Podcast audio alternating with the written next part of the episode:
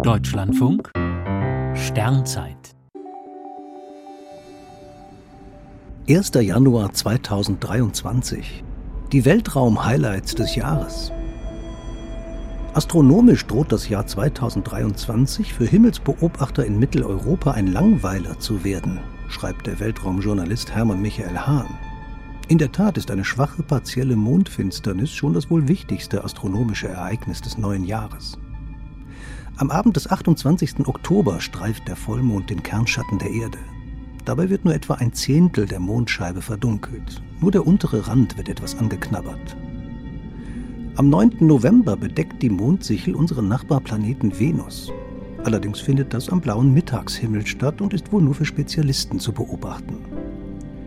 Venus bleibt bis Anfang August Abendstern und wechselt dann an den Morgenhimmel. Der Mars leuchtet noch bis März auffällig in Stier und Zwillingen.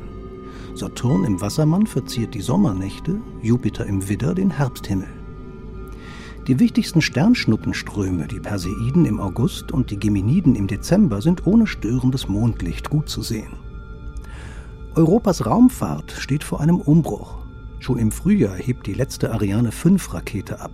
Der Erstflug der neuen Ariane 6 soll nach weiteren Verzögerungen nun endlich gegen Ende des Jahres stattfinden. Grundsätzlich gilt auch in diesem Jahr, der Blick an das Firmament bezaubert immer und ist eigentlich nie langweilig. Die Sterne funkeln, der Mond scheint und jederzeit kann eine Sternschnuppe über den Himmel zischen und hoffentlich etwas Glück bringen.